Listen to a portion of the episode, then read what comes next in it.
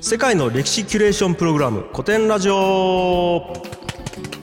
世界の歴史キュレーションプログラム古典ラジオパーソナリティの株式会社ブック代表樋口清則です株式会社古典の深井龍之介です同じく株式会社古典の楊英氏ですこのラジオは歴史を愛し歴史の面白さを知りすぎてしまった深井さんを代表とする株式会社古典のお二人と一緒に学校の授業ではなかなか学べない国内外の歴史の面白さを学んじゃおうという番組ですお願いしますはいお願いします、さてさてあの民主主義の歴史でしたね、うんこの前が。前回がね、い、やーだいぶ反響まだ全部配信されてないですけどありまして、僕見てますけどこれ確かになと思ったのは、うんあれをやるために各いろんなエピソードがあって、うんあそこに集約していったんじゃないかなみたいなのがあってうん、確かにそれ感はあったなっていうう。んうまあなんか歴史だと全部そうなっちゃうかなでも、うんうん全部つながってるからね、まあねでやっぱ民主主義ってすごい現代っていう雰囲気があるじゃないですか、はいだからはいはい現代につながる系譜みたいなものが、う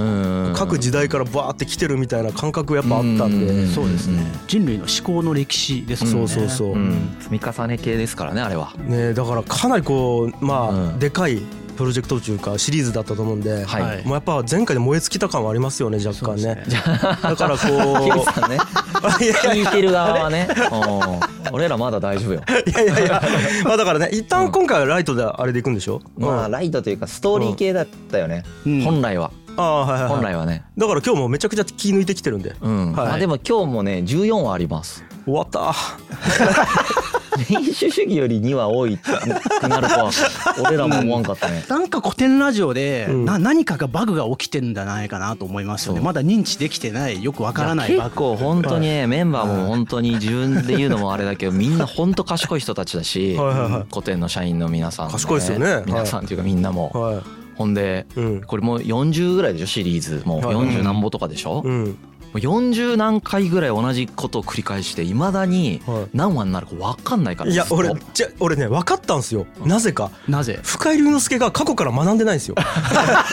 いやそれか今回の会議の中でも深井君が言ってたんですけれども、ほら40ぐらいやってると、うんなんかこうインサイトってちょっとうんうん同じようなものって出てくるんですよね、はいはいはいでも同じものを出すとちょっとリスナーがつまんないから、はいはいはいもっと違うインサイトないかってどんどん勉強がインフレしちゃうっていうはいはいはい現象が起きてんじゃないかなといういやーのが深井君が言っててまあ確かにそうかもしれないなと、まあ確かにそれはそうなんですけど僕シンプルにやっぱ深井さんが過去から学んでないなと思ったことまあまあねあの収録始めま否定はすしないです収録始めます用意スタートって言った時点であれ俺いつも時計どうやって測ってたっけあ れ俺俺の手元になんかスタンドいつもなかったっけみたいなあの40回目にしてあのセッティングが分かってないっていう過去から学ぶのめんどくさいっすね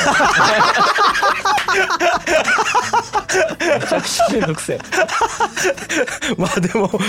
せっかくなんでね今日いろいろ勉強してきたんで過去の話聞いてっていいですかそうお願いします じゃあ行きますよはい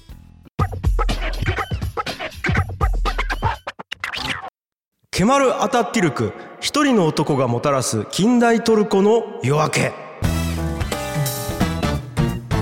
はい、はいでございますつちょいに来ましたケマル・アタティルクっとね僕もまだケマル・アタティルクティルクまあチュルクとも書かれますけど、はいはいはいティルクだと思いますケマル・アタティルクですよね、あの名前は何回か出てきましたよね、うん過去に、ねオスマン帝国編そうですと、うんあれサラディンの時も出てきたかなサラディンの時は出てきてないかなんかでサラもディンの時は出てきてないなでもなんかあの辺ですよねなんか第一次世界大戦とかじゃない多分第一次世界大戦か多分、とにかくまあトルコですよねあの辺の、うんそうですそそうでです革命家まあいそうですね革命を起こした人革命家って言ったら、まあ、今のトルコ共和国ってはい今のトルコってトルコ共和国なんですけど、はいはいそれを作った人ですよねええその前がオスマン帝国ではいはいオスマン帝国を終わらせてトルコ共和国を作った人がケマル・アタティルクですはいはいはい今でも英雄ですよねトルコそう本国雄です建国者ですね建国の父だよそうでねすねだから建国の父、ええうんまあでも逆に言うと多分それくらいしか情報がないうんそうでしょうねだから名前はねまあまあ知ってる人いると思うんですけどはい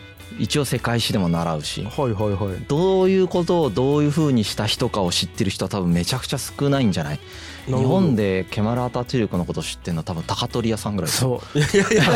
や唯一高富屋さんだって閣下って呼んでるもんね一緒にトルコ料理食いに行った時にはいあそうか東京でやっぱり高取屋さんとうんねうんはそのケマル・アタティルクのいなんていうか絵が飾ってあるんですよはいはいもう写真でもなくはいあの偉い人の絵みたいな感じで、はいはい校長室みたいな感じで、レストランにですよはいで閣下がどうみたいな話ずっと高谷さんしてました誰どの立場の人なのすげえな何人なのと思どっうていう自意識で生きてるんですそう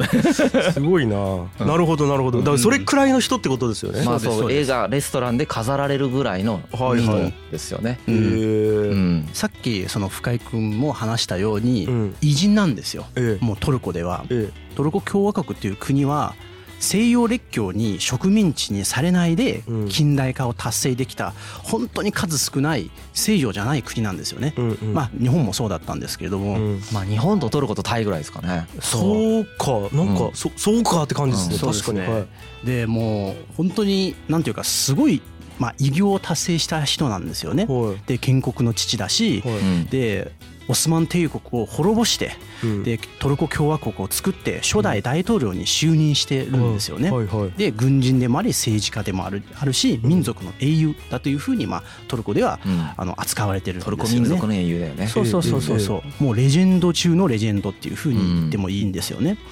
で今のトルコの大統領ってエルドアン大統領っていう人なんですけれどうも、んはいで今年2023年ってトルコ共和国建国100周年なんですよあ。そうかまだだからえ配信してるのは2024年ですけどそうですね、うんあま収録が今ね今収録してるはいは時いですよね、うんでこの時にこうエルドアン大統領ですね今のトルコ共和国の大統領がはいアタトゥルクの霊廟があるんですよね、こううん巨大な霊廟がそこを訪れて国家のさらなる飛躍を誓うみたいなこういった行事とかもあったりするんですようーんねだからすごくもう今のトルコのまあ文脈の中でリスペクトされ続けている偉人なんですよへえすでちょっごいと台本にですねこうアタトゥルクの写真を貼ってるんですけど、はいはいはいすごい顔つきですよね鋭いうわ眼光がこうんう鋭い感じのねそうこれはすごいなそうでこの人がこうオスマントルコっていう古い国を滅ぼしてですね新しい国を作った人なんですよね。あもうこの人からオールバックっていう髪型ができたんじゃないかっていう ぐらい綺麗なオールバックですねそうですよねはいすごいであんまりにもあの神格化されすぎてですねうケマル・アタテュルコのことをまあ略してケマルって言っていきたいんですけれどもはいケマルのフラットな研究がなかなか進まなかった事情があったんですよ。はいやっぱりトルコ共和国の今の正当性を単位担保する権威だったからはいなかなかこう彼のプライベートなこととか彼のよくなかったところとかをそこ正面から研究するっていう動きがなかなかできなかったんですよね。へはーい、そういうこともあって結構最近までフラットな研究ができなかったんですけれども、うんうんまあやっとそういう歴史研究家がですねポツポツ出てきて、まあ、今回も我々もそういった歴史、うんまあ比較的フラットな研究をされているこう方のですね、うん文献を読んで、うんあの今回のシリーズを作ってます。なるほどはいはいそうですね、はいまあそもそもアタティルク侮辱禁止法っていう法律あったからねそうそうそう。そうかそれぐらいはいなんていうかレジェンドでした、まはあい、ねはい、このアタティルク侮辱禁止法、まあ、違う名前でも言ったりするんですけれども、うんやっぱなんかね建国の父ケマルに対してネガティブな意見を表現することはやっぱ犯罪になるみたいですうう。んーん例えばそのケマルを誹謗中傷した者は禁錮1年から3年とかねうんあとはそのトルコでは役場とか学校とかではちゃんとこう肖像画を掲げてないといけないって。へうんで僕が読んだ本の中で書かれたエピソードはなんかある町役場で職員が事務所の整理をしていたんだって、ーうんうんでその整理をしてる時にたまたまこう肖像画があってね決まるのほうでそれをちょっと外して掃除の間だけトイレに置いたんだっておうでこれが良くなかったみたいうそわうーこれがそれによってこの職員は逮捕されて解雇されたっていうエピソードがあるんですよね。えケマルさんトイレ行かないんですか そういうことではないですあかそういうアウトアウトアウトそれを言ったら大丈夫だったかもね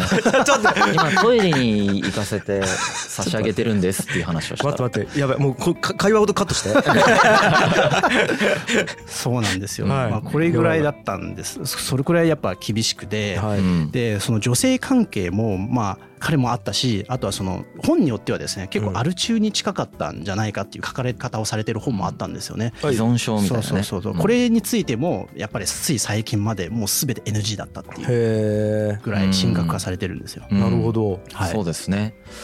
あとですね、うんまあ、今回そのオスマン帝国の崩壊過程の話をしていくんですよ。ねはいはいはいそうそうそうでオスマン帝国がうん一回メフメト2世のあのコンスタンティノープル陥落させるエピソードをやりましたよあっね。たあったやったねねあの時に結構喋ってんだよねオスマン帝国やがったどうやってできたかまで全部喋ってんだけどあれなんか謎の科学者ウルバンみたいなのが出てきてバーンやったみたいそなうそうそう法を作る人ね大砲を作る人大砲さそれウルバン砲だウルバン法を作ってね、うわめちゃめちゃ昔 やなはうん、めちゃめちゃ昔ないんですよはい、はいはでそれをおさらいみたいなのちょっとしないといはい分かんなくなる可能性もあるんでめちゃくちゃ超簡単におさらいしましょうか今あぜひぜひ超簡単にですもうよ忘れてます俺もうほんとびっくりするぐらい簡単にいきます、はいまず、はいそのイスラームができるじゃんは最初はさアラブ世界の宗教なんだよね、はいイスラムっていはいそのムハンマドがメッカにいるとかもそうですけど、うんアラブ世界の宗教としてあっちの方で勃興するわけですよこれが数百年かけてまあ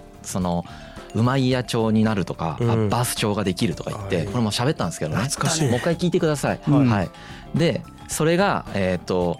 徐々にですねトルコ側にそのイスラムのなんていうかなこう権力自体も移っていくっていう現象が起こるんですよね、うんもともとアラブ人の宗教みたいな感じだったんだけど、うんどんどん終焉地域に行ってうんついにはそのい終焉から生まれたトルコ人のオスマン帝国の方がでかくなっちゃうっていう現象が起こるんだようんね。うんうでんこれで、まあ、オスマンって600何十年続いてるやばい帝国なんだけどはこっちの方があの最終的にはなんかイスラムのなんか権威の主体みたいになる時期とかがあるんですよ。いうんうんうんっていうのがまずオスマンねだからそれぐらいオスマン帝国ってのはすごいわけだよね、はいでここにその宗教的権威のトップとしてカリフっていう人がいるわけですよあカリフあったはいあああとなんかその世俗権力のトップみたいな感覚でスルタンっていうのがいるんだよねえええ宗教権威のカリフとえうんスルタンうんうんまあなんかこう教皇とうん王様みたいな感じはの違いですよね、はいなんかそんな厳密に一緒じゃないんですけど、うんそんな感覚で捉えてもそこまでおかしくないかなと思うんですが、ええ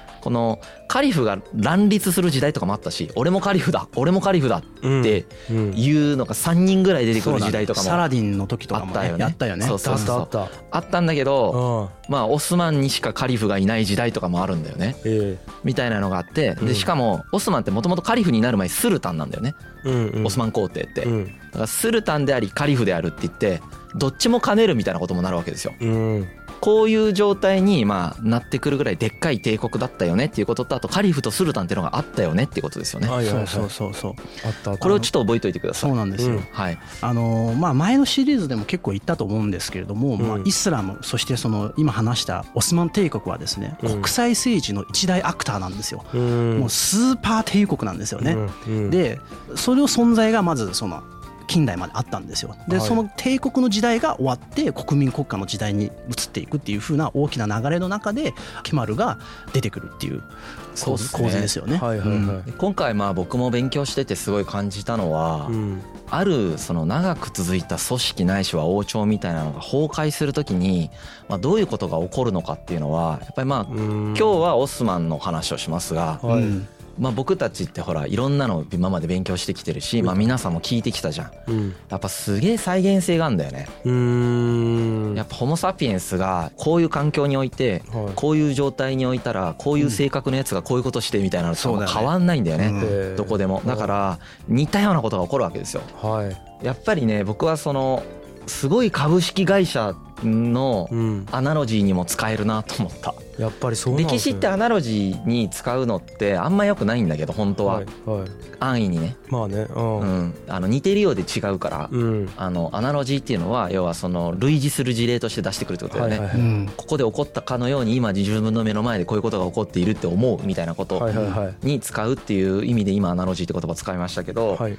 そういうのをやるのって安易にやったら必ずしもそうじゃなかったりディテール飛ばしてて本当は違うのに同じ同一視したりとかまあねしちゃうのではいあんま良くなかったりするんですけどうん物事の理解解像度が逆に荒くなっちゃうから。はいなるほど当てはめちゃうからそうねそう知って無る理ややりつ当てはめちゃうからね、うんあまああ、るある一方で、まあうん僕は勉強しながらこれに関してはかなりやっぱり近いと思った、崩崩壊する組織のプロセスとしてめちゃくちゃ学びになってるへあるあるって感じだしえはあそうなるんだなっていう感じいなるほどなので、まあ、そここも学びポイントとしてあるかなと思いますしはいその、まあ、明治維新にしろうんうんそのトルコ共和国の成立にしろうん崩壊してすぐなんとかなるわけだよねほうほう完全にぐっちゃぐちゃになってほうへすんごい国力が落ち続けてってあんまならないわけですよえどっちもなんとかなるわけですよね、はいはこことその完全に崩壊してしまう人たちとのい、うん違いとかを見てても、じゃあ回復する時とかなんとかなる時ってどういうことが起こるのかっていうのはやっぱすごく再現性がうんうんあるなーって思った、うんうわそこ知りたい普通にそうだかうんはらいそれはねみんなも知ったがいいと思知りたういここからそれを勉強するっていう感覚で聞くのも普段はちょっとあんまりこういうこと進めないですけどはい、うんうん今回はかなりそうだなって思いましたねそれは知りたいなまあまあ僕一回会社崩壊させてるんで二回目以降どうさ崩壊さそせるうでかすとよあほほ崩壊じゃなくてあはいはいあそういう話だあそうそうっ すねまあいいですけど崩壊学びたい人はぜひ崩壊さそうですせねる方を学んでほしいですけどちょっと意図がずれてびっくりし たいい崩壊のさせ方じゃないですじゃねなくて解像度低い解像度低危いない危ないやばいやばいいや逆に解像度高いのかもちょっとどっちでもいいんですけどはい あーいやでもこれはね本当に学びたいんで僕は、そうなんですよね、はいだからそのオスマン帝国のあのメフメト2世の時にイエニチェリっていう軍団があったね出てきたじゃんうんはいそれをなコスプレココスコプレスプレしたじゃん俺コらスプレコスプレっていう言い方失礼じゃないから大丈夫そうそうしたよねコスプレ高取屋さんがねコスプレは失礼じゃないんじゃないじゃないか大丈夫うかんそうあのそう僕たちも家にチェリーの服着て収録したじゃないですかやったやった高取屋さんが持ってきてくれたやつうんね楽し、かったあれであの、うんあの軍団とかが、うんあの時期超活躍してるじゃないですか、うん末期めっちゃ腐敗してるんですよ、そうへ既得権益になるんですそようねこいつらがずっと邪魔したりするんですよ、えへえとかも含めてなんかエモいなと思ってるんですよね、うんそうかそうっていうことでですねうんはいじゃあ次回からちょっとじゃあ本題に入っていきますかね、はいうんでちょっとその今回のシリーズについて一つその留意点があってですね、はいまあ、ケマルは改革者なんですよね、うん改革者の役割をうん担ってる人物なんですけれどうも、ん彼がやったことっていう大雑把に言うと、うん古いもの、まあ、つまり帝国っていうシステムであったりイスラムっていう宗教であったり、うんこれを悪ネガティブなものと断罪してこれを全部捨てて新しいものに切り替えていくっていうのを彼はやったんですよね。うんまあ、新しいものっていうのはもうはい近代化であったり国民国家であったり西洋の法律をどんどん入れたりとか民主化したりとか、まあ、そういったことを彼はやっていったんですよはいね。はいはいまあ、これはあの実際彼はやったこととして間違いではないんですけれども、うんこういう構図の歴史を勉強するときにやっぱりこう我々はですね得てして古いものが悪新しいものがいいっていうふうにこううん捉えがちなんですけれども、まあね今回勉強するのはあくまでケマルの時代ケマルが当時のゲームルールの中でどういうふうに戦ったのかっていうケーススタディの一つなんですよね。うんうんうん別に我々番組として古いものが悪い新しいものがいいっていうふうになんていうかね社会進化論みたいな歴史の捉え方を提唱しているわけではないので、ほどまあ、そこはちょっとこうフラットにあの聞いていただいた方がいいかなというふなうるにほど思いねますね。わあここ結構重要っすね、うんなんかついついなんか社会はずっと右肩上がりに進化し続けているものっていうそう捉え方を知っちゃいがちですもんねまあ、逆にケマルさんからそれをメタ認知しやすくなるかなと思いますけどねそう自分たちにもその要素があってはいはい今社会をそのように見てたことをうんケマルがそう見てることを見ることによってあそう見てたかもって思うみたいなことはできると思うだかそうらね、社会進化論的に世界を捉えてたとかをうんなんかメタ認知したりとかうん、まああとはそのケマルさんはその科学をめちゃくちゃ信奉してるんですよそうだねもう科学超いいってなってるんですよはいそうでそれも今も続いてるじゃないですかうん、別に悪いとか思ってないんだけどうん、そういう時代なんだよね今がそうね要はねはいそういうものが、まあ、社会進化論にしろその科学進歩にするにしろやっぱりエネルギーが出るもんね。そうエネルギーも出るし、うんその人間って何かをそう思ってるんですよね、だかはら宗教を否定してるつもりの人たちもただ科学を宗教のように信仰してるだけだったりするわけでいだよねえ科学って本当に勉強したら何が限界かとか見えてくるわけだかまらあさ、そうだ実際よねは確かに。えはいだからその限界を知らずに完全に信奉してるとかっていうのはうん同じ構図だったりするわけですよ心象としてはねはいはいでそういうのをなんていうかなそれが僕は悪いって言ってるわけじゃなくて、ええそういうのを繰り返してることを学ぶうんうんみたいなことが重要で資金調達の会も呪術だって言いましたけどええええ僕別に呪術が悪いって言ってるわけじゃないんですよね。えええホモ・サピエンスって呪術するよねって言ってるわけですよええね。えええあのこの違い僕相当でかいと思っていえはていはいあの批判的に語るわけではないでうす。んなるほどなるほどこれはねすっごいやってる現代人あそうのね年功序列の時とかもすげえ批判してるしはいあれはああいう時代だったからねうんそれでいいんです。そうね、はい、 はいこれもそうです。うんでケマルさんを僕たちは比較的フラットに語りますけど、うん確実にすごい人です。うんなるほどちなみにうんはいここまでの段階だとなんかちょっと批判的に聞こえるかもしれないんだけど、はい普通にめっちゃすごい人ですこの人フラットに見てめちゃくちゃすごいことやってるんで、はいまあ、それもでもよくわかるかなと思う、うんうんフラットに見てすげえってすげえじゃんはい一番すごいですねすごいうんはい高杉晋作プラスビスマルクうんみたいな感じみたいな感じの人上位互換だよね上位互換って言った らねいろんな人から怒られるけど、まあ、打ち合わせでは言ってましたね これ上位互換っぽいねっつっ上て、位互換っ てなるほど、うんっまあでももうそそれ聞いただけですごそうやなと思いますっていう感じのすごい人なんで、へーぜひ、まあ、そこのなんていうか活躍っぷりも楽しんでもらいたいなということで、はいだよねいいねはいじゃあまずは、まあ、先に言っときますが、はいシャープ5まではいあのずっとオスマンの時代背景の話まああのいもうつもの驚通り驚かなくなってきましたんではいなんで6に出てきますそうですねはいまだケマルは舞台袖でちょっとスタンそうバですイねスタンバっていまやすなんか一回もうなんかあのリンガーハットかなんか言っとい てあの飯食って いやいやもうもう一旦ちょっと外出て飯食って帰ってきてもらったぐらいでやっそこは楽屋にしようよいや学会でいいか